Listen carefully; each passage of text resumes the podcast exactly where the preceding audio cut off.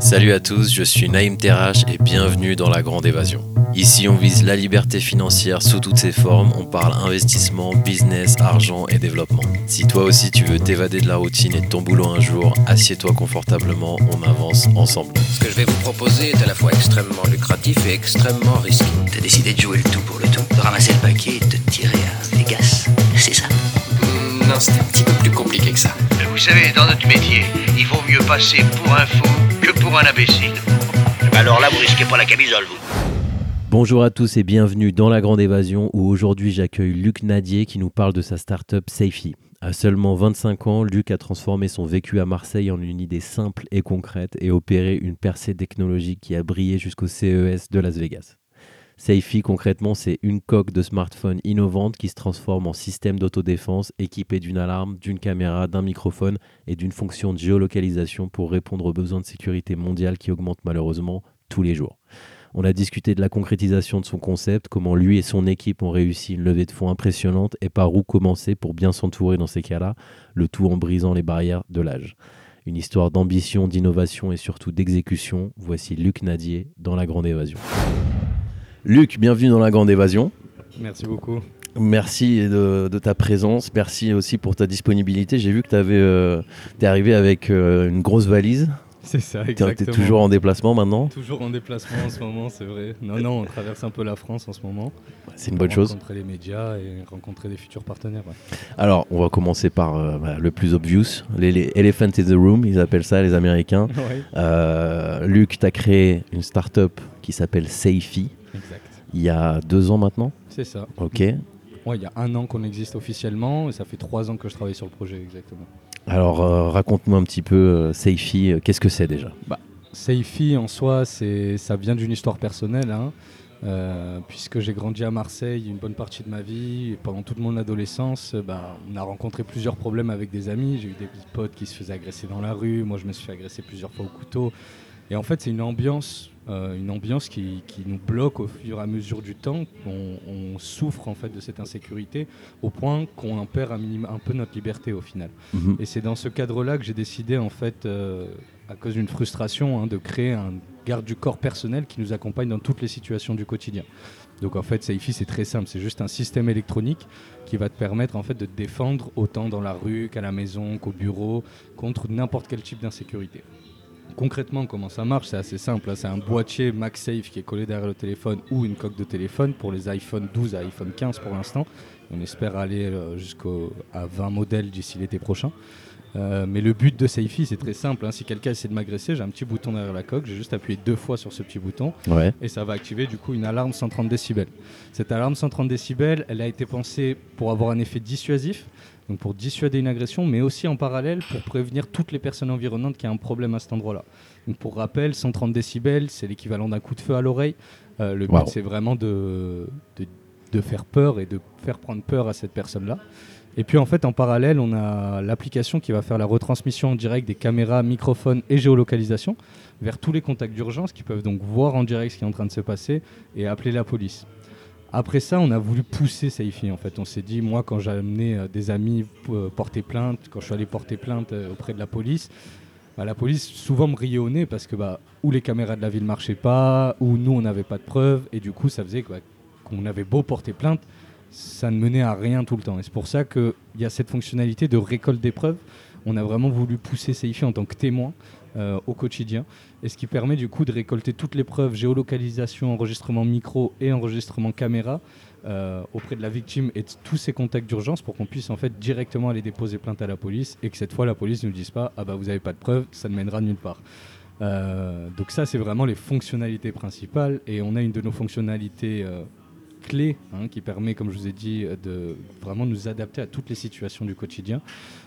C'est le mode discret. Le mode discret. Exactement. Et ce mode discret, il a en fait euh, plusieurs buts. C'est aider des personnes qui sont dans des situations plus touchy, euh, dans lesquelles on ne peut pas faire sonner une alarme, mais qu'on veut quand même partager la situation auprès des proches. Euh, tout simplement, on essaye d'intervenir sur du harcèlement scolaire, du harcèlement au travail ou encore des violences conjugales. Donc ce mode discret fonctionne de la même façon, hein, c'est activable ou désactivable depuis l'appli.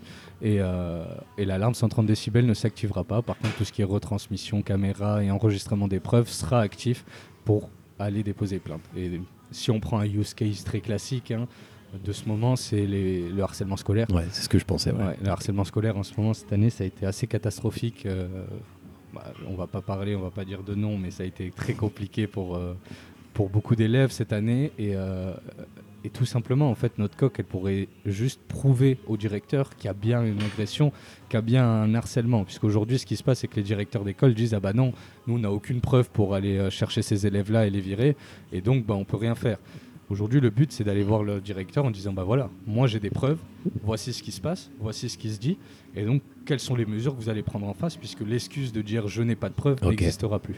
Donc faire changer un petit peu la pression de, de côté, quoi. C'est ça, bah, un peu comme euh, j'ai dit dans le Figaro, bah, ça a été sur une interview de 30 minutes, hein, mais euh, on, on aimerait bien faire changer la peur de camp, et que justement, ces agresseurs-là commencent à se demander si la personne n'a pas un dispositif de sécurité qui va les mettre dans une situation du coup qui fait qu'ils s'en sortiront pas comme ça quoi. Est-ce que ton, tu penses ton, que ton invention, ton idée, elle est, euh, elle est un peu dans l'air du temps C'est un peu un symptôme du temps euh, en ce moment? Bah, je pense que c'est dans l'air du temps, c'est c'est une certitude. hein. Euh, moi, c'est c'est comme je disais, hein, j'ai développé Saifi d'une histoire personnelle.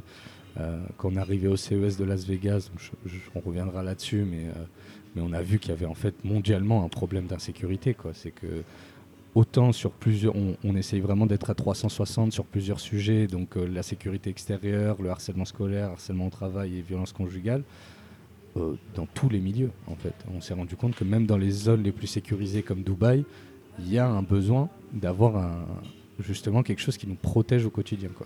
Un peu euh, une volonté des gens de, pas d'autodéfense, mais euh, de, gérer ces problèmes-là, euh, ces problématiques-là de sécurité personnelle, justement personnellement Exactement, c'est ça en fait. Je pense qu'il y y a une perte de confiance envers le gouvernement et l'efficacité de la police qui, qui, est montée avec le temps. Et, et ce que je trouve dommage, c'est qu'il existe aujourd'hui un nombre incalculable d'objets connectés qui nous permettent de mieux vivre, d'être euh, en confort. Euh, on peut imaginer bah, juste les maisons connectées. Il y a tellement de trucs qui ont été inventés. Et je trouvais ça assez outrant qu'en fait, bah, il n'y ait rien qui ait été inventé pour la sécurité personnelle. Et au-delà de dire bah, on a perdu confiance en le gouvernement, là c'est un moyen aussi de reprendre confiance en la police, reprendre confiance en l'intervention de la police et en la justice de notre pays, qui aujourd'hui sont des sujets forcément euh, assez problématiques dans notre quotidien. Alors, l'idée, tout le monde l'a. Euh, c'est souvent comme ça qu'on le définit quand on, quand il y a des idées de génie ou des, euh, des grands changements, des grands, des produits, etc. L'idée, tout le monde l'a. J'ai toujours pensé à Uber. Tout le monde, tout le monde l'a dit. J'aurais dû le faire, j'aurais pu, etc. Comment tu passes de l'idée euh, de Safety à la création? Euh, Raconte-nous un petit peu les steps. Alors les steps, euh, si je te parle de toutes les steps, on va y passer trois heures dans le podcast. Du temps. ah ouais, dans ta BFM Non, juste après là. euh, c'est Ouais, ça, ouais. exact. Ah non, ouais. non, euh, en soi, c'est des étapes qui sont. euh, En fait, c'est- si je reprends un peu tout le trajet que j'ai fait, c'est vraiment en fait depuis le jour où j'ai eu cette idée et que j'ai commencé à bosser dessus, il y a eu un nombre innombrable d'étapes. Des étapes qui, qui passaient bah, au début, c'est juste le concept, poser tout sur papier, commencer à réfléchir comment on va faire, quels sont les prix, est-ce que les personnes sont vraiment intéressées par ce produit. Et puis après, au fur et à mesure, une fois qu'on passe cette étape, on passe sur une autre étape. Et j'en parlais hier avec une amie entrepreneuse justement. En fait, on se rend compte que tout cet entrepreneuriat, ce n'est que des étapes. On ne peut pas passer du point A au point Z en l'espace d'une semaine. C'est pas possible. On fait de la technologie. Euh, nous, on fait du hardware et du software. Donc c'est c'est quand même un milieu qui est extrêmement compliqué de, de faire les deux en même temps Mhm. et d'avoir par exemple un double business model B2B, B2C aussi, c'est très compliqué. Et en fait, je pense que ce qui est important à comprendre, c'est qu'il faut se laisser le temps. En fait, c'est on est on est tous impatients. Moi, j'ai Naturellement. je suis pas du tout euh, je suis pas du tout quelqu'un de patient. Pourtant, la patience, on l'apprend parce que bah, si on croit au projet, si on est accroché à ce qu'on fait et si on veut vraiment aller de l'avant, le seul le seul point qui va faire qu'on passe de l'étape idée dans sa tête à l'étape aujourd'hui où est-ce qu'on où on en est avec le tour des médias, tout le monde qui adore le projet et tout, c'est juste acharnement et rigueur euh, pour être tout le temps en fait euh, à 100% tous les jours euh, où on travaille, toujours se laisser des pauses et surtout faire étape par étape, même si c'est on peut dire chiant et, long, bah ça, ça vaut le coup au final. Aujourd'hui, c'est quelque chose qui je suis très heureux d'en être là où j'en suis aujourd'hui. Je pense que c'est que le début. Euh, alors oui, c'est ce que tu dis, c'est euh, c'est vrai, il faut se donner du temps, etc. Euh, mais quand même, où est-ce que tu commences? Par où tu commences? Savoir où se focus quand tu as une idée pour la, pour la mettre en exécution, c'est quand même un gros travail. Donc, tu as 25 ans? Ouais. Tu as l'air très mûr pour ton âge. Je parle comme si j'avais 90 ans. Mais, mais, mais c'est vrai, c'est ce, qui dé- c'est ce qui se dégage de, de ta personnalité, de nos échanges, etc. Et Merci. comment tu fais pour te focus? Comment tu as fait pour te focus? T'as- Tu t'es entouré? Tu as fait quoi? Ouais, bah, pour me focus tout simplement, euh, bah, le truc c'est ça, c'est je crée des entreprises depuis que j'ai 16 ans, donc j'ai un peu ce truc de euh, je veux, je reste focus sur mon business, j'avance, ça marche, ça marche pas, c'est pas grave quoi. Donc forcément au début il y a toujours un point de début, et le point de début pour moi euh, c'est écrire. Écrire. On écrit un business plan, on, un business plan concret ou dans lequel on va vraiment réfléchir à tous les aspects. Donc on va pouvoir réfléchir à l'aspect marketing, on va réfléchir à l'aspect commercialisation, à l'aspect technologie. Et c'est en fait en posant ces idées sur le papier là qu'on peut les faire évoluer concrètement. Puisque c'est plus des idées, on va dire évasives, qui sont dans nos têtes et qui peuvent sortir à tout moment et deux jours après on s'en souvient pas. Là c'est écrit noir sur blanc. Donc pour moi la première étape quand on a un projet c'est l'écrire noir sur blanc sur du papier, y réfléchir, faire des exécutifs summary euh, business plan et après développer un business plan concret. Euh, mais c'est sûr que c'est, pour moi le point de départ c'est, uniquement ça quoi. Et après on réfléchit et on avance. quoi. Ok, est-ce que tu as, validé la demande? Tu connais euh, l'univers un petit peu des startups, des euh, product market fit, toutes ces choses-là. Est-ce que tu, toi, tu voyais, j'ai vu que tu avais observé une statistique qui revient souvent, c'était quasiment 60% des, des Français qui, qui se sentaient en insécurité, si je me trompe pas. C'est ça. Euh, est-ce que tu t'es basé uniquement sur ça et que tu as dit on fonce tête baissée ou alors euh, tu t'es aidé d'autres choses Non, bien sûr, euh, c'est pas, c'est pas le- les données marché juste en disant ah bah putain il y a, il y a des gens qui ont besoin de ça donc on va le faire comme ça. Ça se passe pas comme ça dans la réalité, euh, même pour aller lever des fonds, des VCs et tout. Enfin, aller arriver et dire ah bah l'Insee il dit qu'il y a 69% des Français qui sont en insécurité. Eux, ils Justement, ça suffit totalement. pas. Ouais, Non, parce non, que euh, ils attendent d'autres choses, ils attendent une équipe, ils, attendent. une équipe, ils attendent surtout des études concrètes. Euh, nous, ce qu'on a fait, c'est pas uniquement prendre les données INSEE, on est allé aussi faire des. euh, bah, on a questionné tous nos proches déjà. D'accord. Après, on a fait tourner un questionnaire euh, qui, à l'époque, a fait à peu près 900, 900 réponses, donc c'était pas mal. Et après, on échelonne ça sur le, le territoire français. hein. Mais c'est sûr que on peut pas juste se baser sur des données INSEE en disant bah voilà l'INSEE il a dit ça donc c'est sûr que ça marche. Non, ça marchera pas comme ça. Il faut valider en amont avec nos futurs utilisateurs qu'on répond bien à la demande et surtout qu'on n'est pas en train de produire un, pro- un, un produit plus gadget totalement inutile. quoi. C'est vraiment faire. Moi, c'est une de mes valeurs aussi. C'est je voulais, je veux pas faire euh, dans le sens je veux pas polluer plus que ce que la terre n'est polluée aujourd'hui. Je veux vraiment répondre à des besoins concrets avec des solutions concrètes. Et le seul moyen de faire ça, c'est d'aller interroger les gens dans la rue, faire tourner des questionnaires, analyser tout ça, et après, à partir de ça, on commence vraiment à bosser sur du développement. Ok, alors parle-moi un petit peu de ton équipe autour de toi. Euh, mon équipe, c'est c'est très familial chez nous. Mhm. Euh, on a du coup euh, Théo Bondaz qui est en fait mon associé euh, CTO Software, donc qui s'occupe de tout le développement application, site web. Et c'est une personne que, avec qui je suis très proche, je le connais depuis que j'ai 14 ans. D'accord. Euh, à l'époque, j'étais son manager dans la musique, donc euh, on, euh, on, était, euh, on était déjà amis. Après, je suis devenu manager, et après, on est, on est resté amis très proches. Et, et en voyant qu'il développait du software, je me suis dit, enfin, qui mieux que cette personne-là pour m'accompagner dans ce projet? Pareil pour Adrien Guillou, qui est mon deuxième associé, du coup. Adrien Guillou, je l'ai rencontré pendant mon- mes années de master. Du coup, il avait, en fait, il faisait un double cursus ingénieur et innovation. Et, euh, et on a bien accroché, on a tchatché, il a adoré le projet, et puis on a commencé à bosser ensemble. Et puis, au fur et à mesure du temps, on passe tellement de temps ensemble, on passe des Bien 12, 13 heures par jour ensemble dans les bureaux. Ouais. Donc forcément, euh, on devient très proche de ces personnes-là, et ça devient vraiment une famille. À côté de ça, j'ai euh, pareil, hein, Chloé Gelfucci, donc Chloé Gelfucci qui aujourd'hui est un peu notre cœur pour la, la communication. hein. C'est pareil, une personne que je connais depuis que j'ai 14 ans. C'est quelqu'un dont je suis proche. C'est une alternante hein, chez nous. Attention, c'est pas une associée. Ok. Mais c'est quelqu'un qui est vital pour notre entreprise. C'est quelqu'un qui permet de développer, d'amener une, une vision féminine sur tout ça et surtout de nous dire bah ça c'est bien, ça c'est pas bien. De toute façon, toute notre équipe est toujours en participation sur tous les axes qu'on a au quotidien. Et après, il y a Grégory Poirier, Grégory Poirier, qui est mon oncle d'adoption en soi. D'accord. Euh, je le connais depuis que je suis arrivé en France, donc je suis arrivé à 10 ans en France. Et en fait, c'est l'oncle de mon meilleur ami, tout simplement. Et c'est un grand directeur commercial, puisqu'il a fait 20 ans de carrière euh, dans une des plus grandes boîtes euh, de distribution de palettes, qui s'appelle PGS. Et il a fait évoluer le chiffre d'affaires monstrueusement. Et je me suis dit, bah pareil, quoi. Nous, on bosse en famille, même ma mère, elle intervient. euh, ma mère intervient dans ma boîte. À hein, quel euh, niveau, si c'est pas indiscret? Non, non, non, bah, c'est pas indiscret. Bah, elle m'a accompagné sur plusieurs salons. Euh, et à côté de ça, là, bah, par exemple, de la restructuration, du management, des choses qu'on n'a pas forcément le temps de faire quand on est une équipe de six personnes. Ouais. C'est pas facile. Bah, des fois, ma mère intervient parce que j'ai ouvert ces portes-là et que j'ai envie de bosser en famille et que je me dis que. Au final, tu vois, tu as, le double truc. D'un côté, c'est euh, bah, la famille, attention, c'est super dangereux. Il Ouais. y a des entrepreneurs qui sont comme ça et d'autres entrepreneurs qui sont en mode la famille, c'est génial. Ouais, La différence entre ces deux entrepreneurs, pour moi, c'est juste que quand on est au boulot, on parle boulot. bien sûr. On n'est pas, on n'est pas des amis quand on est au boulot. On est au boulot, on travaille, on parle boulot. S'il y a, il y a des choses à dire, il y a des choses à dire. Il ne faut pas avoir peur de les dire en soi. Mais bien sûr, dans le, dans le futur, on verra comment ça se passe. Quand il y aura beaucoup d'argent en jeu ou d'autres choses, ça peut dégénérer. Mais je pense qu'aujourd'hui, on a posé des bases solides justement pour pas qu'il y ait tout ça. Et ça a été un, un travail de fond pour que on se fasse confiance à ce niveau-là et qu'on se dise, faut pas le prendre personnellement. On est amis dès qu'on sort du bureau.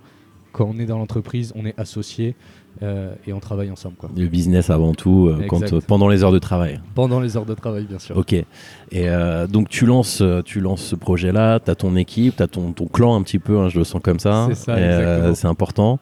Euh, alors les gens ont souvent cette idée floue que euh, les, les founders, tu sais, les entrepreneurs sont, euh, tu sais, complètement obnubilés par la vision et d'un seul coup, bah, ils deviennent millionnaires, milliardaires, tous les médias, etc. Il y a toujours un petit temps et ce petit Ouais. temps-là, c'est le réel. Qu'est-ce que tu fais pendant 13 heures par jour quand t'as- ton entreprise elle est créée mais que tu fais 0 euros de chiffre d'affaires concrètement? Concrètement, il y a tellement de trucs à faire, vraiment. Tellement de trucs à faire. Déjà, accompagner nos, salariés, il faut faire du project management, donc il faut bien accompagner nos salariés, faire en sorte que tous les projets se mènent à terme, que ça tienne les, euh, du coup, le, planning, hein, tout simplement. On peut pas prendre de retard. Quand on prend du retard, il faut que ça soit justifié. Donc, il y a ça, il y a. Je travaille sur tous les milieux en soi. Tu fais, quand tu es CEO et founder, tu fais de la levée de fonds, tu fais du comptable, tu fais du légal, tu fais de la communication, tu fais de la commercialisation, tu fais du marketing, tu bosses avec tout. les associés. Ouais. Bien sûr, c'est le but d'un CEO aujourd'hui. hein. Et, euh, et j'insiste sur le fait que cette vision-là du CEO qui est euh, putain, c'est un petit génie, euh, mec il a une idée, il a bossé et, et ça a pété. C'est pas la réalité dans le sens où quand tu regardes les séries comme Spotify, etc. Et tu les vois, les mecs ils arrivent, euh, Uber pareil, c'est des séries où les mecs ils sont déjà à un stade de développement Ouais. qui est, euh, enfin c'est- c'est lunaire quoi, tu vois. Ouais.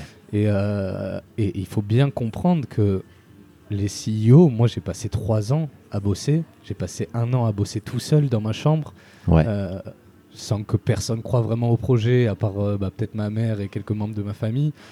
Euh, j'ai bossé tout seul dans ma chambre et c'est c'est de la solitude, c'est du travail, c'est encaissé. C'est vraiment, il faut bien comprendre que c'est pas, c'est pas juste euh, ah bah, le petit, euh, petit génie qui a créé un truc et puis bam, il a été pris sous l'aile d'un gros et, euh, Et et c'est est. parti. C'est Ouais. pas la réalité. La réalité, c'est qu'il y a des années de développement, il y a des années de travail Qui sont invisibles une fois que. euh, qui sont totalement invisibles. ouais. En soi, c'est le truc de. ah, C'est ce que je te disais, quoi. Spotify, euh, Ouais. Spotify, tu regardes la série, t'as l'impression le mec il a sorti le truc, et bam, c'est- Ouais. c'est parti direct. alors quoi. que c'est, il y a des côtés très sombres euh, côtés dans très son parcours. Il y a des côtés très sombres. y a- bah, pour tous, quoi. C'est le truc, c'est que c'est pas simple. C'est et quand t'es CEO, t'es à la tête d'une boîte. Tout, re- tout est sur toi en Tout fait. est- Euh, ouais. Au final, tu crois que c'est une liberté. C'est une liberté d'être entrepreneur, on est d'accord. Qui vient avec un prix, ouais. c'est un prix. Ouais. C'est le travail, et puis on se fait un peu écraser entre bah, les fournisseurs en haut, euh, les board members de l'autre côté, les employés de l'autre côté. Donc, faut avoir une vision globale, faut savoir prendre du recul, et faut, faut surtout ne pas croire à l'image que donnent ces séries-là de euh, le petit founder qui a tout pété en un an et qui est devenu. euh, bien sûr, il y en a, bien sûr, mais la majorité, c'est pas ça. quoi. T'as l'air d'avoir les pieds vraiment sur terre. Ouais. Est-ce que c'est dû à ton parcours? Tu m'as dit que t'es arrivé en France il y a À 10 ans ou il y a 10 10 ans, À 10 ans, ouais, c'est ça. Ok, Quand j'avais où 10 avant ans, J'étais à Barcelone. Barcelone. C'est ça. Ok, d'accord. Exactement. J'ai grandi là-bas euh, toute, ma, toute ma jeunesse. D'accord. Et puis je suis arrivé en France euh, direct à Marseille en fait. Ok. Changement d'ambiance. Ouais, voilà, c'est ça. Puis en plus, je vivais dans une petite ville côtière, euh, tu vois, petit village. Il y avait, y avait pas beaucoup d'habitants. C'était un truc chill, vois. tranquille, tu vois. Et d'un seul coup, euh, tu passes de la petite ville où tu connais tout le monde à Marseille où c'est le bordel partout. Ouais. euh, et c'est après, c'est une ville que j'adore et que j'aime de tout mon cœur. Hein, Bien sûr hein. qu'on salue euh, Marseille, c'est Marseille. Ouais, c'est ça. Marseille, c'est, c'est- on est obligé d'aimer cette ville. C'est fraternel, c'est une qualité de vie de fou. C'est des relations qui sont vraiment qui se poussent plus loin que des amitiés au Ouais. final. hein. C'est, ça devient tes amis deviennent tes frères. C'est très très. C'est une ville qui est, qui est propre à elle-même en fait, tout simplement. hein. Mais, euh, mais bien sûr, ouais, quand je suis arrivé, bah, ça m'a fait un choc parce que je suis passé de- du petit village à, à Marseille d'un seul coup, qui, Ouais. avec euh, plusieurs millions d'habitants. Et on était un peu, j'étais un peu choqué à l'époque, mais euh, au final, ça s'est pas trop mal passé, quoi. Ok, d'accord. Alors, donc tu lances, tu bosses, Mhm. vous bossez tous ensemble. Est-ce qu'il y a un moment, mais il y en a un forcément, un turning point, un truc, un moment où tu te dis ah ouais là ça commence, ça prend, il y a quelque chose? bien sûr, bien sûr. Bah, tout simplement, on a été créé en, en septembre 2022. hein. Ouais. Donc ça faisait trois ans que je bossais sur le projet. Il y a un moment, je me suis dit, bon, bah, on le crée, ça y est, il faut créer la boîte. Donc on a créé la boîte en septembre 2022, début septembre, le 1er septembre 2022 exactement. Et le 28 septembre, quelque chose comme ça, on a reçu une invitation du CES de Las Vegas pour venir participer. Donc là déjà, on se dit, Waouh. waouh, truc de fou quoi.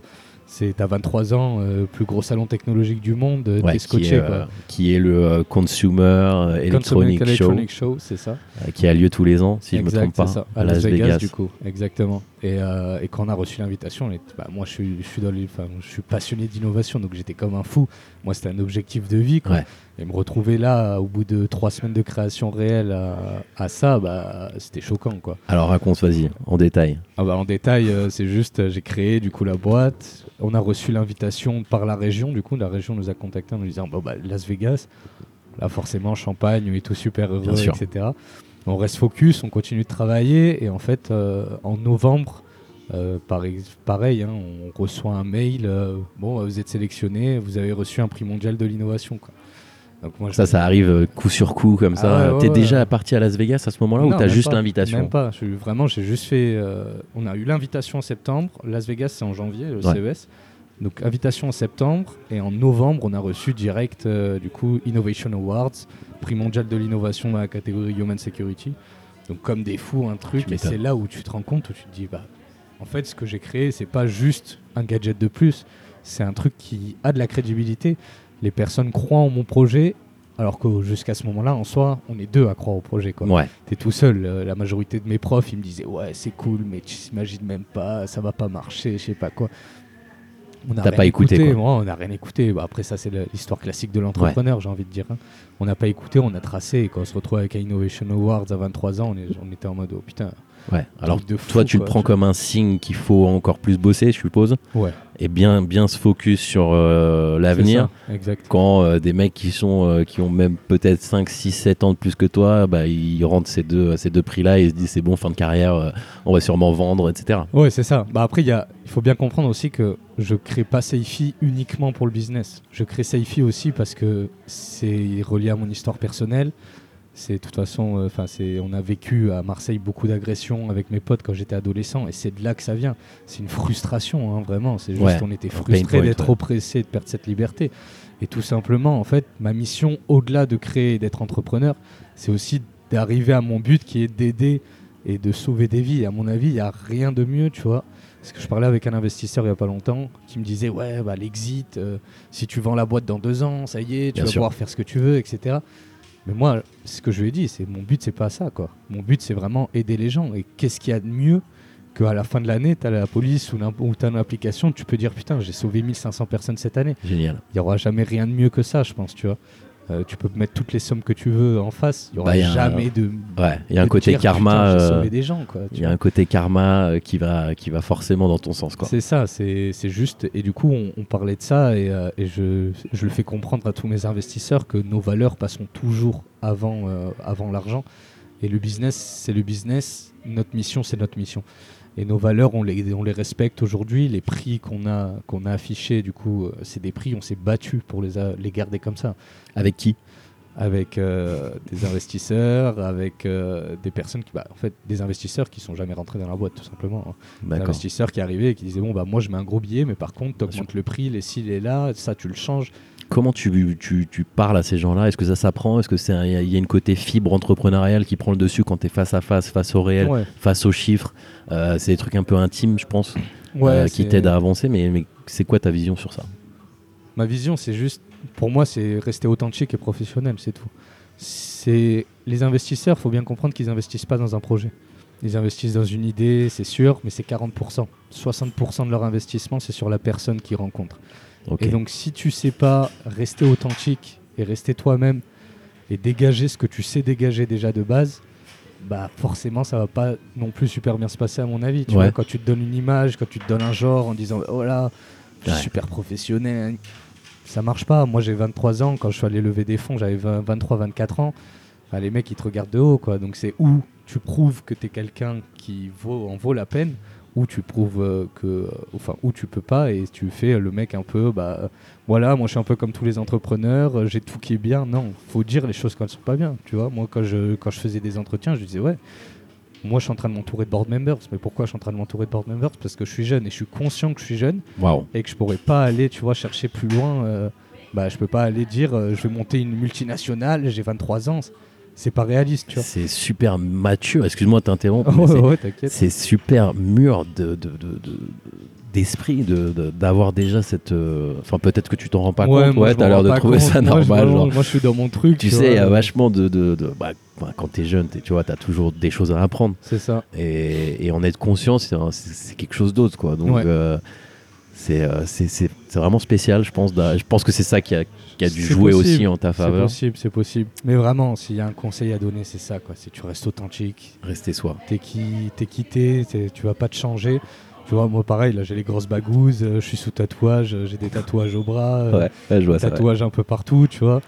Et, euh, et à un moment, je me bridais, tu vois. Je me disais, putain, je vais pas ressembler à un entrepreneur, je vais pas ressembler à ça. c'est normal, tout normal d'y monde, C'est penser. une pression sociale, tu bien vois. sûr.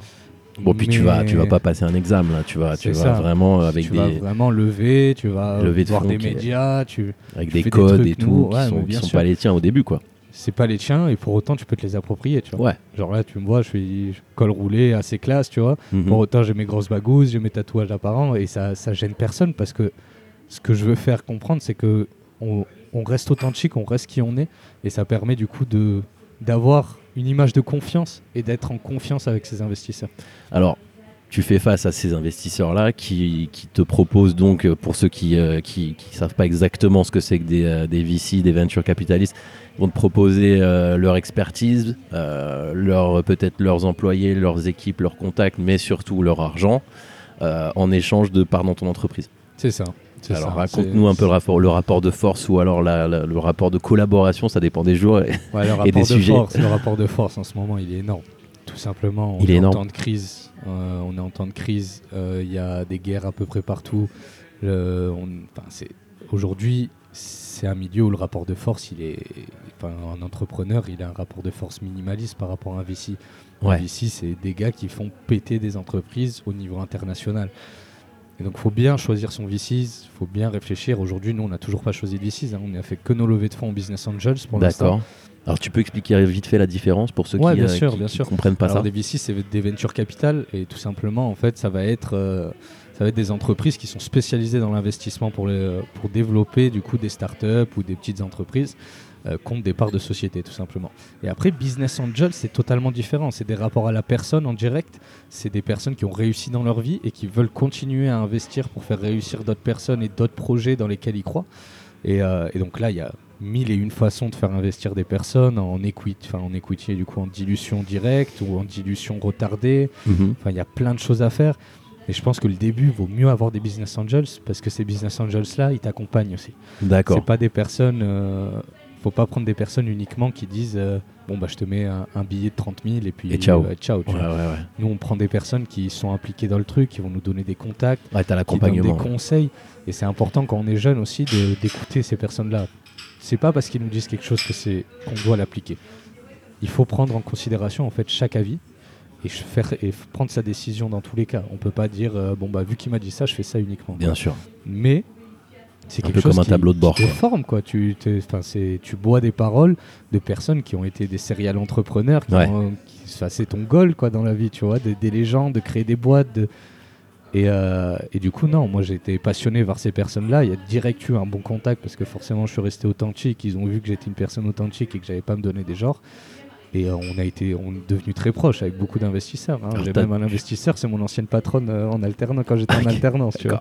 Ah, le monde est petit, quoi. Ouais, c'est ça, Alors, tu exactement. peux, tu peux nous citer des noms si, euh, si, Ouais, s'il y en a qui te passent par la tête Bien sûr, bah, là par exemple en investisseur on a Hélène Dieppe du coup, Hélène Dieppe qui est, euh, qui est du coup mon ancienne, euh, ancienne patronne pendant mon alternance et qui aujourd'hui est, euh, est présidente des alumni d'EPITA, euh, qui euh, a plusieurs entreprises à son actif, euh, qui est une personne géniale et euh, au-delà de c'est ça, on a besoin de personnes sur lesquelles on peut boire leurs paroles. Anouk Barra, pareil, qui m'accompagne depuis presque un an et qui est une expérience monumentale dans tout ce qui est assurance, euh, administratif, etc. Mhm. Et en fait, c'est juste ça, bien s'entourer, même quand on est jeune, et justement, de pas avoir peur de dire bon, bah, je te donne 1% de ma boîte et tu bosses avec moi pendant 3 ans. Mhm. Ça sera jamais, ça sera jamais négatif et il faut pas avoir trop peur de se diluer. C'est ce genre de trucs qui, qui Ouais. permettent d'avancer vite. Alors, diluer, pareil pour, euh, pour les novices et euh, ceux qui sont pas à fond. On imagine ce que c'est que de diluer quelque chose. Euh, se faire diluer, c'est un peu l'expression. C'est ça. Euh, c'est en gros voilà donner peut-être un pourcentage qui va faire que bah, le ton ton, ton initial pourcentage va devenir beaucoup plus euh, beaucoup plus petit quoi. Tout ça, ouais, c'est tout simplement ça. hein, C'est Je sais pas si je l'ai bien expliqué. mais- À la base, en fait, on, bah, tout simplement, on va faire un use case. À la base, tu commences avec 90% de ta boîte. Mhm. 4 ans après, tu en as 20. Ouais. Tu vois Parce que tu t'es fait diluer. Et pourquoi tu te dilues? Parce que tu as besoin d'investissement, de personnes qui t'accompagnent et qui te permettent d'avancer rapidement. Euh, sans ça, on va nulle part en Ouais. réalité. Donc, euh, oui, il y a- il y, a quelques exceptions. hein. Je pense à, à la personne qui a créé. euh, Ah là là, je me souviens plus, j'ai un petit doute. Euh, Je peux peut-être t'aider. OnlyFans. À OnlyFans, je vois sa tête, ce petit malin. il n'a jamais pris d'investisseur. Donc tu as des, Ah, il a t'as des 100%. modèles, des modèles qui sont incroyables et qui te permettent d'évoluer, du modèle digital, tout ce qui est application et tout. Tu peux péter, Ouais. tu peux péter. Mais la, la réalité, c'est que les trois quarts des use cases, c'est surtout des personnes qui, qui prennent des investisseurs et qui s'entourent. Parce que qu'on soit jeune, euh, middle ou vieux, dans tous les cas, on aura besoin de personnes qui nous accompagnent, qui nous aident et qui nous conseillent dans certaines situations. Ah, c'est euh, c'est un sujet sur lequel je te rejoins énormément, surtout dans ce monde-là. Mais, euh, mais ouais, quand quand tu quand es jeune, bah, plus jeune que toi, Ouais. et, que tu, et que tu vois des, des, des, des senior advisors, des, des mecs qui sont au board d'entreprise et tout, tu t'as un peu la- l'arrogance de la jeunesse de te dire est-ce que ce mec-là, il mérite vraiment sa place? Pourquoi il est là? Euh, Tu vois, t'as une tendance, je sais pas si tu vois ce que je veux dire, Ouais, ouais, à, ouais. à ne pas voir bah, l'invisible. Tu sais, l'expérience, les années, les contacts, les, euh, l'éducation, les, euh, les fois où ils se sont foirés. Et, euh, et c'est vrai que s'entourer, c'est apporter de la valeur, même si Ah, j'aime pas trop ce mot-là. C'est Euh, hein. apporter une valeur euh, invisible pour le moment, mais sur le long terme. euh, Ah, qui va tout- casser, ouais. C'est inestimable parce que c'est bah, c'est comme si tu prenais des cours personnels Ouais. avec un entrepreneur qui a tout pété dans sa vie. Tu quand t'es c'est- fan de ces mecs-là, c'est C'est fou, c'est fou. Et puis tu fais des rencontres de fous, tu es en relation avec des personnes. Même c'est assez impressionnant. Tu vois, au début, moi j'étais encore en études. Je rencontrais des personnes de, de contact par contact en fait. Et putain, je me disais, mais les mecs ils pèsent, ils me, par- ils me parlaient de norma, enfin de personne à personne, tu vois, il n'y avait pas de, de lien de subordination entre Ouais. guillemets. Et t'es là, tu te dis, putain, c'est truc de fou quoi. Tu viens de parler à cette personne-là qui a créé, qui Ouais, est mondialement connu ou très connu en France pour ce qu'il a fait. Et c'est génial, tu vois, tu bois ses paroles. Et il y a beaucoup d'entrepreneurs qui sont bienveillants, qui Beaucoup. veulent vraiment, vraiment pousser les jeunes, les aider et prendre du temps pour ça. On sait qu'on n'a pas beaucoup de temps. Enfin, on. Ah ouais, Ils bah ont ouais. pas beaucoup si, de si, temps. ça y est, hein, toi aussi, regarde, il y a ta valise là juste à côté. euh, non, ils ont, ils ont pas beaucoup de temps. Et euh, quand tu as 10 minutes, 15 minutes avec un mec qui, Ah, qui ça va. pèse et qui a une vie de fou, Inestimable. bah, tu- 15 minutes, c'est l'équivalent d'un Ouais. an d'études. Ouais, ouais, c'est ce un, MBA quoi. c'est- un MBA en ça. 10 minutes quoi. C'est ça, c'est génial. Et moi, c'est ce que j'adore là-dedans. quoi. Alors, tu arrives à Las Vegas, on, on peut peut-être commencer par, par ça. Euh, t'as ton, euh, t'as- j'imagine que tu as ton équipe avec toi, vous arrivez en le clan, le clan Seifi. Et qu'est-ce qui se passe? Alors il se passe que euh, déjà on arrive à Vegas, donc euh, moi c'est la première fois que je mets les, les pieds sur les USA. Waouh. Donc j'étais euh, assez choqué. De, Plein les yeux. de- ouais ouais ouais c'est ça. Après j'ai pas forcément adoré la ville, mais, euh, mais oui c'est t'arrives spécial, dans un ouais. nouveau, pa- nouveau pays, etc. Après il y a toujours des péripéties, tu vois. Je peux te raconter le fait qu'on a pris un Airbnb. Ouais. On a pris un Airbnb, Airbnb sur Soltero Street et Mhm. sur le sur Airbnb il y avait écrit euh, super Airbnb familial, etc. On arrive, on est en plein milieu d'un hood américain. Waouh. Tu vois? Donc on arrive, il ça découpe des voitures à droite, ça découpe des voitures à gauche, euh, c'est ça vend, euh, ça vend de la drogue en face de chez nous. euh. Ok, bonne ambiance. Bah tu vois, on n'a pas d'argent, donc on fait avec ce qu'on a quoi. On a Mhm. pris un Airbnb pas sûr. cher et puis voilà. Et puis en fait, on se retrouve dans un espèce de, de bordel pendant une semaine où il y a des mecs, il y a des, des sans-abri qui coupent des voitures pour avoir leur dose, un truc de fou tu vois. Du coup, on hallucine. Rien que là, on Euh, hallucine. On est en mode waouh. Bad side of America. ouais, genre. Bad side of. America, vraiment. Et, euh, et non, on a fait ça et puis, euh, puis on découvre la ville et on est allé chercher notre CES Innovation Awards. Donc déjà là, c'est cool. On, a, on met le truc en vitrine et tout. des- ça fait step up le, le Bien CIP. sûr. Et en fait, dès que le salon a ouvert, euh, on s'y attendait pas, mais on s'est fait envahir de personnes qui venaient des grandes, grandes marques, des, euh, gouvernements et qui venaient nous voir en nous disant euh, Mais nous, on a ce problème-là dans, notre pays, on a ce problème-là dans cette ville, on a le problème-là ici. Et en fait, on s'est rendu compte que, que ça, tu viennes d'Asie, que tu viennes des USA, que tu viennes du Mexique, que tu- en fait, c'est un problème global. Ouais. Et même à Dubaï, on a des gens de Dubaï qui nous ont demandé des, qui vont sûrement passer des commandes là dans les mois qui vont venir pour justement les. euh, C'est incroyable, parce bah, que c'est- les- Dubaïotes sont quand même connus pour euh, Ah une bah, réputation de sécurité. euh, Ah, Incroyable. C'est un truc de fou. Tu te dis, mais pourquoi vous le faites en fait? Bah C'est ouais. limite, mais pourquoi vous commandez? Et euh, bah, tu as des use cases partout en fait. Tu te rends compte qu'eux ils commandent parce que bah, c'est des hommes d'affaires qui sont en déplacement. Et quand ils sont pas à Dubaï, bah, ils sont euh, en Norvège, euh, à. Paris, n'importe où. Et ils sont pas en confiance, ils Ok. sont pas en sécurité. Donc en fait, tu as ça. Mais euh, par exemple, je parlais avec le gouvernement mexicain, pareil. C'est pas des sujets qui sont super, mais euh, les, l'enlèvement d'enfants. Kidnapping, ouais. Kidnapping d'enfants. Eux, chez eux, c'est, est un fléau, quoi. un fléau incroyable. Tu, tu vois le mec te parler, il a limite les, les larmes aux yeux parce qu'il voit son pays détruit par cette criminalité. Et il voit une opportunité de sauver ces personnes-là grâce à notre innovation. C'est très flatteur pour nous. tu Ouais. vois. Et puis là, Mais, tu sens euh, qu'il y a un, Et c'est là où tu te il y dis a un bah, pain point qui est mondial. Faut, il, faut, il faut y aller. Quoi. Il, faut, il faut créer là-dedans, il faut créer de la safe tech parce que même je pousse tout le monde à créer de la safe tech. Hein. Je suis pas du tout. euh, au contraire, on est très proche de nos concurrents et on essaye de garder justement cette. euh, cette bonne ambiance entre guillemets parce Mhm. qu'on a un seul but tous ensemble c'est de sécuriser le quotidien de tous les citoyens français et mondiaux et il faut pas se bloquer quoi faut, faut, tu ouvres les portes aux concurrents et ça te permet d'avancer donc le CES vraiment pour revenir là-dessus on a passé 5 jours euh, cinq jours de folie euh, Avec les BPM et l'adrénaline ah, ouais, euh. ouais, ouais, Qu'est-ce que tu ressens à ce moment-là, à ce moment-là là? Tu, tu sens que tu tiens quelque chose du déjà? stress Ouais, du stress? ouais non du stress euh, t'es stressé tu parles à des gens c'est des gouverneurs quoi Ouais. Toi, t'es le mec, euh, tu viens de sortir d'études, euh, t'as créé une petite coque de téléphone, tu vois. euh, T'as des gouverneurs qui viennent te parler. euh, t'as- Donc c'est un truc de fou. Ouais, j'ai vu que tu avais, ouais, Colombie, Mexique, Sénégal, Israël, Côte d'Ivoire, Roumanie qui étaient, Exactement, qui étaient venus te voir. On était en contact avec eux. Rien que Aujourd'hui, ça. on a fait rien que ça, c'est ça. non, bah en fait, c'est. Je sais pas, c'est sur le moment, c'était Irréel, un peu. irréel, en fait. Ouais. hein. Tu, tu vis un peu ton, ton CES à la troisième personne, parce Ouais. que tu te dis putain, c'est mon rêve, c'est en train de m'arriver, et, euh, et tu sais pas trop comment réagir en fait. hein. T'es- sous stress, Ouais. t'essayes de prévoir, sauf que t'es Trop, trop d'infos. trop d'infos en même temps, Alors, et ton, justement. il burn out quoi. Comment Ouais, alors bon, ça c'est normal, j'imagine. Ouais, ouais, tu, tu passes par une phase de, euh, de lavage. Ah, ouais. Mais, euh, mais euh, comment tu t'organises après? Qu'est-ce tu, tu- tu- Comment tu te structures avec ton équipe? Ok, il s'est passé ça à Las Vegas, on a eu un. On a eu quelque chose, il y a une impulsion qui se passe, en plus l'énergie des États-Unis, il y, a- il y a un truc, donc qu'est-ce que tu fais là? À ce moment-là, je t'avoue, on a passé au moins une semaine de panique. Où on s'est dit waouh, euh, on avait un carnet d'adresses d'un seul coup qui est passé de 0 à 160 contacts, Ouais, euh. Des gros trucs. des gros, des grands comptes, euh, etc. Ouais. Donc le temps déjà rien que tout traiter, Ouais. de revenir, de traiter, de qualifier les leads, de savoir si c'était du pipeau ou pas du pipeau, etc. Voilà, dis-toi que sur les 160 contacts, au final, un an après, on est toujours en contact avec une vingtaine, trentaine. Ouais, tu vois. Qui est Les le taux de autres, conversion euh, Ah ouais, bah, mondial, classique, de n'importe quoi. C'est ça, quoi. Ouais. Ils sont intéressés sur le moment et puis après ils se, dé- ils se déchauffent, quoi. Mais c'est pas grave. truc, c'est que rien que ça, ça prend déjà un mois. Ouais. Tu vois. Donc, comment t'organises? Bah, Tu rentres, tu dis bon, bah, on contacte les leads et les autres continuent sur leur mission. Parce qu'en fait, il faut bien comprendre qu'il faut, en tant que CEO, il faut rendre le plus possible hermétique la boîte par rapport à ce genre de niveau de stress. Qu'est-ce que tu veux dire par là Je veux dire, C'est-à-dire qu'en Tes gros, employés Ouais, c'est ça. On a deux têtes pour moi qui doivent manger le stress à fond. Même si on essaie de l'éviter pour les autres, forcément, ils sont associés, ils vivent comme Bien nous et, et- ils vivent le truc à fond.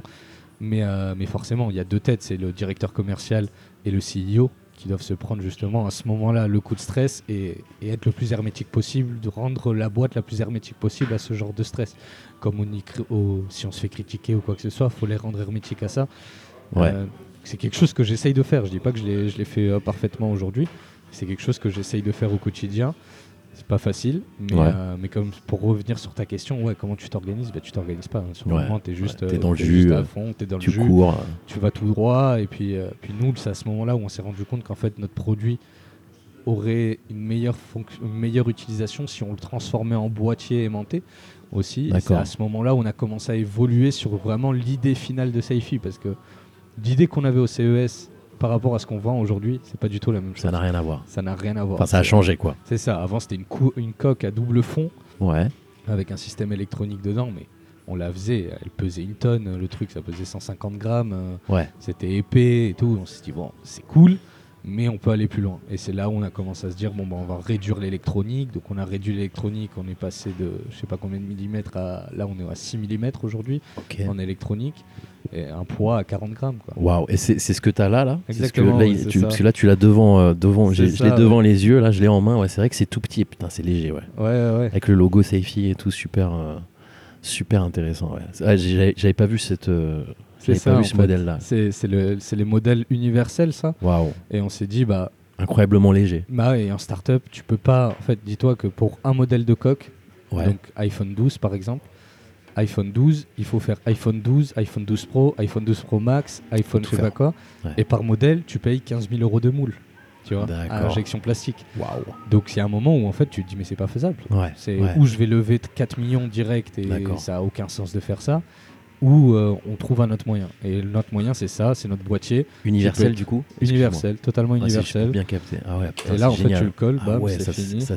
Alors, c'est un podcast, on est au courant, mais euh, là, je l'ai devant les yeux et c'est vraiment ouais, comme un, un espèce de mini, euh, mini modèle qui se, du téléphone qui se, qui s'aimante en un chic comme ça. C'est ça, exact. Et puis c'est- tu peux pas l'arracher quoi. Il y a un seul moyen de l'enlever, c'est de pousser vers le bas. Tu vois. D'accord, ok. Mais, euh, mais oui, on a pensé à beaucoup de choses. Ouais, il y a beaucoup de choses se qui sont pensées. Voilà. On se dit c'est une télécommande, tu vois. Bah tu peux ouais. l'utiliser en télécommande, tu peux l'utiliser sur ton téléphone. Et ça permet de garder la discrétion aussi, parce qu'en soi, quand tu regardes ça de loin, on dirait juste une batterie en plus ma- qui Ouais. est posée sur le téléphone qui recharge le téléphone. Ouais, c'est vrai, c'est vrai. Et c'est le vrai. but, il est là. Le but, il est juste d'avoir de la discrétion et de l'avoir l'adaptabilité pour tout le monde. Quoi. Incroyable. Merci beaucoup. J'avais pas, j'avais pas vu le, le modèle 2.0, enfin le, le dernier modèle là, et c'est, euh, c'est vraiment Ouais, un bah, truc en plus, qui. En plus, tu vois, on s'est battu pour les prix, comme je te disais. Aujourd'hui, c'est 54,90 le boîtier, tu vois. Ouais, 54,90 Et donc 2 euros. achat unique Achat unique, après 2,90€ à l'application. et 2,90€ mensuel.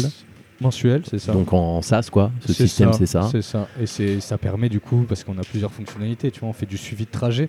Le suivi de trajet, ça aide pour la réactivité et surtout, tu vois, le message de euh, ouais, tu me dis quand t'es bien arrivé. Bien sûr. euh, justement, on a, moi j'ai pensé à ce moment-là à me dire, quand j'étais avec mon ex, tu vois, Ouais, et qu'elle partait dans la rue et que j'étais pas bien, ouais. je me dis putain, s'il y avait une, une app qui me permettait de suivre la géolocalisation directe, déjà j'aurais été mieux dans Ouais. ma- Et ça c'est une option que tu proposes. c'est une option qu'on propose, bien sûr, et qui est inclus dans l'abonnement. hein. Et après, il y a la retransmission, euh, la récolte des preuves et le stockage des preuves, qui sont des coûts fixes. Euh, et on est obligé, du coup, coûts fixes et variables, et on est obligé, en fait, tout simplement, de dire où on faisait où on vendait notre produit 130 balles, ce qui aujourd'hui est ce qu'on nous avait demandé 130 euros, et on fait payer un abonnement à partir de 3 ans, Ouais, ou on propose à 54,90 d'accord. et on fait payer un abonnement. Donc Et abonnement unique. ce- C'est ça, et Ok. 54,90 pourquoi? Parce que dans Saifi, on vient pas de famille, euh, on n'a pas, on, on vient pas de famille riche. Ouais. Euh, on est des familles modestes euh, qui pouvaient pas non plus payer énormément de choses. Et l'idée, c'est ça, quoi, c'est de se dire putain, ouais, il faut que ça soit accessible à n'importe quelle personne. Il faut Ouais. que ça soit accessible à une personne qui vit dans le quartier comme une personne qui vit sur les Champs-Élysées. Ouais. Le but, c'est vraiment que tout le monde puisse l'utiliser. Et j'insiste vraiment là-dessus parce qu'on est tout public. On veut autant aider les enfants, les collégiens, les lycéens, les étudiants, euh, les parents, euh, les jeunes adultes, tout le monde, euh, bah, les grands-parents. Vraiment, le but, c'est pas de cibler quelqu'un. D'accord. C'est tout le monde. tout le monde. Bon, la sécurité, c'est tu connais la pyramide de Maslow, euh, je ouais, suppose. J'ai travaillé moi euh, dans, les, dans, dans la sécurité à une époque euh, dans ma vie, j'étais commercial. Mhm.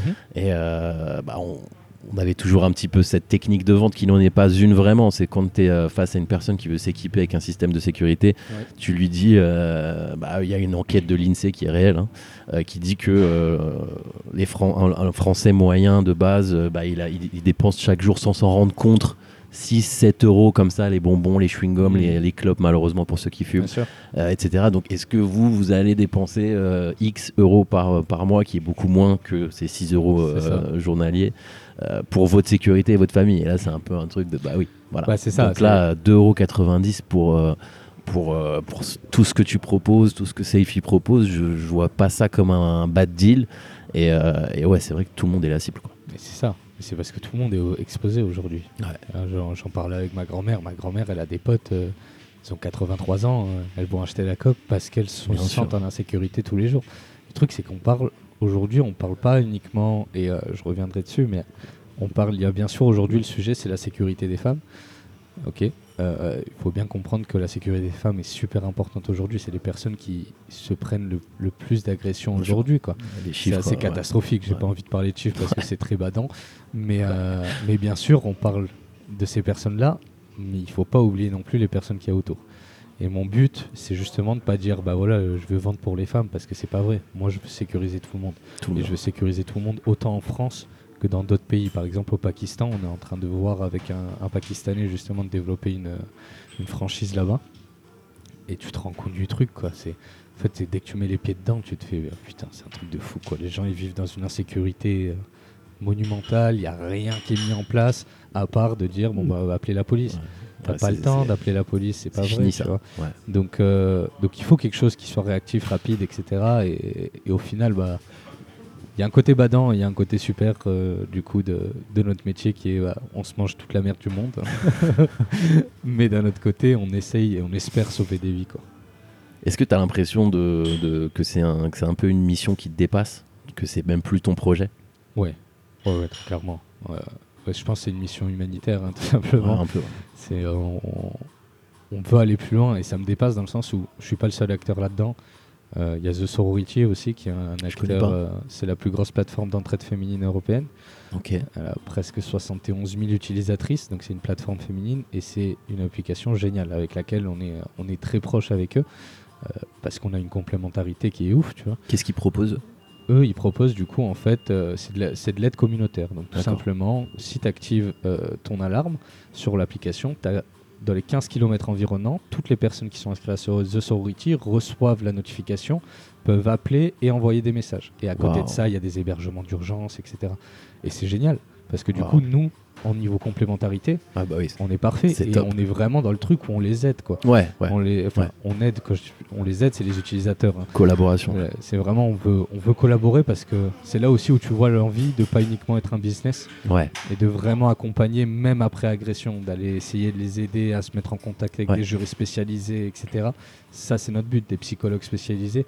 Et c'est pour ça qu'au final, là, par coq acheté, euh, par coq vendu, on reverse un euro à The Sorority Ok. et euh, que ça soit euh, vraiment dans tous les milieux. Quoi. Donc c'est vraiment un vrai partenariat et c'est des personnes avec euh, lesquelles euh, on est proche, non pas une pour le business, mais parce que c'est des personnes qui font bouger les choses. En mission. Et c'est exactement ça. Et c'est bah, Priscilla de Routier Triard qui est, qui est la CEO et on est très proche et c'est une, une personne géniale quand tu vois tout ce qu'elle fait. Ouais. Elle t'explique ses histoires, putain, tu te sens, tu te sens un peu comme une mère dans le sens où bah, Tu te, avant, sens, tu te sens petit, quoi. tu te sens très petit. Ouais, tu ouais. te sens très petit. Tu vois là ce qu'elle fait, les personnes qu'elle aide, les gens qu'elle sauve. Tu fais waouh. Tu vois, ça c'est respectable et, euh, et c'est notre mission au final. Quoi. Alors, là, ça y est, ça, ça, ça bouge pour toi. Ouais, te- tu le sens, tu le vois, on Mhm. te voit partout. J'imagine qu'il y a des gens qui doivent t'écrire, te dire Oh là là, c'est comment tu arrives à, à, concrètement à garder tes pieds sur terre, à te lever chaque matin et à partir au boulot, euh, bouger tes rendez-vous, euh, rester, euh, rester distant Comment tu y arrives c'est encore quelque chose, tu vois, que j'apprends à faire. hein. Franchement, c'est pas facile. Je crois que c'est un des côtés les plus durs dans l'entrepreneuriat. Moi, je suis insomniaque en plus. donc, tu la totale, toi. ouais, non, je suis insomniaque, donc niveau dodo, c'est pas le top, quoi. Mais non, c'est, c'est- en fait, c'est au bout d'un moment, je pense que tu prends conscience qu'il y a un besoin de, de faire attention à sa santé qui doit passer avant l'entreprise. Et c'est quelque chose qui ne vient pas direct. Bien sûr. Et c'est quelque chose où, en fait, quand des fois, bah, comme tu dis, euh, faut se motiver, faut aller au travail, etc. Déjà, c'est pas vraiment le travail, mais t'es ex- t'es- quand tu es épuisé, que tu t'es tapé euh, des voyages à la chaîne, que ça fait, moi là, tu vois, j'ai dû faire une pause parce que ça faisait 8 semaines que j'avais pas pris de week-end, quoi. Ouais, ouais, ouais. non, Et tu fais, bah, Tout se mélange en euh, plus. tu- Tout se mélange. Il n'y a pas de travail, euh, temps perso, euh, tout Je est pense que le mélangé. seul moyen vraiment pour gérer tout ça, c'est c'est aller vers, euh, vers la santé. Et, Truc à la con, hein, mais méditation. Ouais, ouais, ça euh, marche, ça marche bien. ça. Marche. J'ai mis du temps à m'y mettre, Moi aussi, tu vois. Je trouvais ça ridicule. ouais, je trouvais ça ridicule. Tous mes potes, ils m'en là. parlaient. Ils me Oh disaient, ouais, c'est génial. Ouais, ouais, t'inquiète, Ah. J'arrivais pas, j'arrivais pas. Et au final, bah, tu le fais et tu te dis, putain, ça, ça te permet de cadrer ta vie. Et à Mm. mon avis, c'est c'est un peu comme toutes les vidéos Insta que tu vois en ce moment. Tu vois, Mm. c'est motivation, ça monte, ça descend. Par contre, rigueur, ça, ça va toujours vers le droit. Et, et à mon avis, c'est un exercice qui se fait pas aujourd'hui, enfin, qui se fait pas comme ça. Moi, aujourd'hui, ça fait trois ans que je suis là avec Saifi. Ça fait depuis que j'ai 16 ans que je suis dans l'entrepreneuriat. J'arrive toujours pas à faire euh, le, le truc Ouais, parfait où je me sens parfaitement bien, pas fatigué, et là, tu vois. Je crois que c'est pas possible. ça. Je crois que c'est pas possible. Et je crois qui- vraiment tous les entrepreneurs qui disent le contraire, Ouais. c'est que ou c'est des génies et ils arrivent vraiment à être euh, super disciplinés et super euh, carrés, ou euh, bah, c'est juste ils vivent comme nous et on fait attention et au fur et à mesure, en final, au fil des années, tu vois, je fais beaucoup plus attention à ma santé. Là maintenant, je vais au sport euh, au moins trois fois par semaine. Je fais de la méditation. J'essaye de, Ouais, ouais, ouais, tu vois, de d'expulser un peu tout, tout ce stress que tu as au quotidien. C'est une tendance, je pense, qui a, qui a, qui a émergé parce que. Bon, j'ai 37 ans, Ouais. mais euh, j'ai vu un petit peu. euh, Enfin, je me rappelle surtout de, de l'entrepreneur, tu sais, euh, type des années 80, Ouais. 90, qui fumait clope sur clope, euh, tu vois, qui avait euh, le ouais, business ouais. sur le dos, qui faisait euh, 40 heures par jour, euh, qui avait euh, divorcé deux fois. euh, c'est ça, je grossis le trait, mais à peine, tu vois. à peine. ouais. Et je pense que là, on est dans l'autre tendance, tu vois, où il y a les gens veulent, ils ont vu ça, ils souvent on est des enfants de ces gens-là, et euh, t'as pas envie de reproduire les mêmes schémas. Et et t'as une approche aussi, je trouve, hein, t'as une approche très américaine de, de l'entrepreneuriat, Ouais. dans le sens où t'as pas l'air d'être sur les codes, t'es un mec super accessible. Euh, Merci. voilà. Non, mais tu vois, Non, euh, ouais, Ouais, des mecs qui lèvent euh, beaucoup moins que toi et qui, euh, qui, qui, qui viennent pas, tu vois. Ouais, bien Qui sûr. se- pas forcément avec moi, mais qui Non, ouais, non, ouais, ou alors appeler mon attaché de presse. ou Ouais, ouais, bien sûr. Non, mais c'est. C'est important de garder ça, je pense. Moi, je pense que c'est mes valeurs. Et mes valeurs, je, les, je vais. Je pense que c'est ce qui fait ce que t'es, tu vois. Et Ouais. quand je parlais d'authenticité, c'est aussi ça. C'est de pas se perdre et de rester la même personne qu'on est. Aujourd'hui, bah, forcément, je suis pas au niveau où je, je suis multinational et je fais plein de. enfin, Pas encore, pas pas encore. encore. Espérons, on touche du bois. Ah, mais, euh, mais dans l'idée, euh, non, non, c'est. C'est sûr que c'est c'est un monde en fait. Hein, c'est. Je saurais pas comment l'expliquer, tu vois, mais c'est c'est assez compliqué. Comment tu vois le l'avenir de Saifi L'avenir de Saifi, en idéaliste, tu veux que je te le dise? Comment toi tu le sens? Comment tu bah t'es t'es pas obligé de t'avancer sur des chiffres ou des prévisions bah tu vois. concrètes, mais le, le- le parcours euh, le parcours que tu as en tête là, je te vois lever Le- les yeux au ciel Ouais, ouais. parce que ouais. tu, tu vois haut là, tu, tu cogites. Bah, c'est pas uniquement voir haut en fait, c'est développer le produit encore plus, tu vois. C'est que je veux que mon produit, ça soit pas un gadget. Ouais. Comme je te disais tout à l'heure en off, hein, je veux pas que ça soit un gadget et je veux pas que ça soit un truc euh, qui va encore euh, polluer encore plus et, et tout le reste, tu vois. Donc non, moi mon but c'est Safety, c'est il faut que ça devienne un, un- encore plus une protection 360. Là, on est en train d'intégrer des IA qui vont permettre d'activer directement avec la voix. Donc plus besoin d'appuyer sur les boutons. Avec un mot-clé, on pourra activer les systèmes, etc. Et c'est poussé vers ça. Et forcément, de ce côté-là technologique, on va pousser. On va pousser sur de l'IA, on va pousser Ouais. sur des diversifications Forcément. de produits, on va proposer d'autres produits qui vont peut-être s'adapter euh, plus concrètement à des besoins spécifiques. Et à côté de ça, ben, nous, notre rêve, c'est être présent mondialement que les personnes, on sauve des gens vraiment, tu vois. Quand on sauve des gens à travers la, la terre, ça serait fou, quoi, tu vois. Ouais. C'est d'être en France et d'avoir euh, à la fin de l'année le Canada, ton franchisé canadien qui te dit Bon, bah mec, t'as sauvé 5000 personnes cette année au Canada. C'est du feu, quoi, tu vois. Et moi, c'est juste ça. c'est- En soi, c'est on- Ouais. je veux qu'on devienne mondial.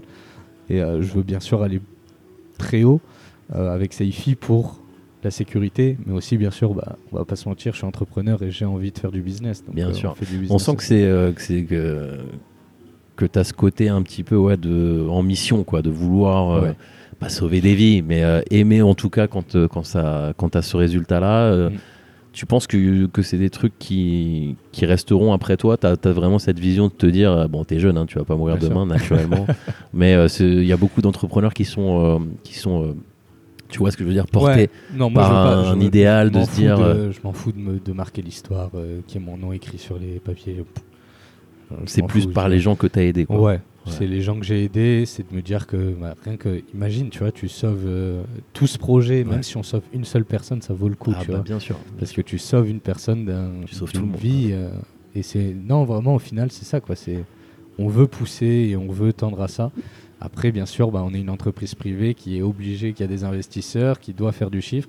Mais pour autant, tu vois, on peut faire du chiffre et du business tout en respectant nos valeurs. Comme je te disais, par rapport au prix, par rapport à ce qu'on propose, la bonne, enfin, le fait qu'on reverse à Sorority et qu'on soit très proche d'eux. Il y a plein de trucs. On est en train de faire des collaborations euh, dans le futur pour euh, des hébergements d'urgence, des idées-là. Donc Ok. vraiment, on veut, Ouais, donc on il y a- veut il y a- pousser le truc. Ok, d'accord. Et laisser ma marque sur la terre. euh, C'est que tu veux. Ouais, c'est moi je- Ouais. ce que je veux, c'est qu'on retrouve tous une sécurité, une liberté au quotidien en fait. hein. C'est vraiment le message que transmet Saifi, c'est retrouver qu'on retrouve tous la liberté de déplacement, de plus dire ah bah je peux plus aller sur cette place parce que bah putain il y a du Ouais. monde et euh, ça craint et il y a deux agressions par soir. Non, tu vois c'est pas normal. Et donc euh, c'est là où ta liberté elle est réduite au final parce que tu vas pas t'habiller comme tu veux au final. Tu vois tu te dis ah bah je peux Ouais, pas m'habiller ouais, comme ça encore plus les filles quoi. Les Toutes ces filles, filles elles, elles devraient pouvoir s'habiller comme elles en ont envie quoi. On est censé être dans un pays libre et un pays où les, tout le monde fait ce qu'il veut et au final bah, tu te rends compte moi j'ai des potes elles me disent ah putain je vais au vieux port donc ce soir Ouais. je mets pas de jupe Ouais, ouais, ça c'est incroyable. Et Quand t'es en tant que mec, tu sais, ça, en tant que mec, tu te dis, mais c'est. Ouais, outré tu vois tu fais mais putain ouais, c'est dingue. C'est dingue. et donc c'est ça quoi Apporter ta, apporter ta pierre à l'édifice. c'est euh, apporter ma pierre à l'édifice mais euh, qu'on efface mon nom euh, je m'en fous tu vois.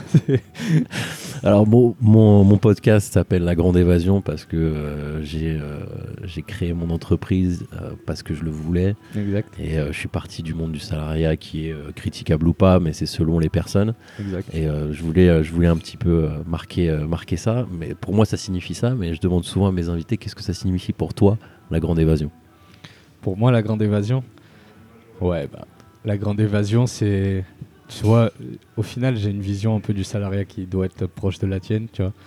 Euh, toutes les alternances que j'ai fait, je crois que j'ai été viré de 4 alternances sur 5, tu vois. Donc, pour moi, la grande évasion, c'était ça. C'était Ouais. de me dire, putain, je crée un truc, c'est mon projet, c'est mon bébé, je le fais avancer et, euh, et j'ai plus besoin, justement, de rendre des comptes. Au final, si, tu as toujours besoin de rendre des comptes. hein. ouais bon tes Et clients Dans la, ouais, vidéo, bien la sûr. vision idéaliste, la grande évasion, c'est ça quoi. C'est vraiment, bah, tu t'évades de vie très, on va dire, dans une case où tu galères, tu as un patron qui, bah, qui te les brise forcément, qui te met de la pression, pour au final un salaire qui aujourd'hui, bah, les salaires sont pas ouf, hein.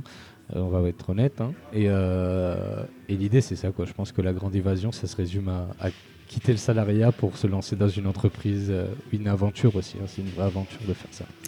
C'était ouais, c'était un peu ça, on est très alignés et euh, bah, je pense que c'est pas que c'est pas une coïncidence qu'on a eu ce, ce petit temps ensemble. Je vais te laisser parce que je sais que tu as, des rendez-vous après et euh, je voulais te remercier euh, du fond du cœur d'avoir partagé ce moment avec moi. C'était un grand plaisir de t'avoir ici Bah, merci à toi. et bah, on, on attend on attend de voir les, les grands résultats de Seifi. En tout cas, bravo, On bravo pour ce que tu fais. Merci beaucoup. À une prochaine. À Ciao une prochaine. Ciao, ciao. Si vous pensez que l'épisode peut intéresser quelqu'un, foncez, lui envoyez le lien. Si vous avez des questions, n'hésitez pas à m'envoyer un message, je laisserai un lien en description. Et d'ici là, restez connectés. Je suis Naïm Terrache et le but, c'est la grande évasion.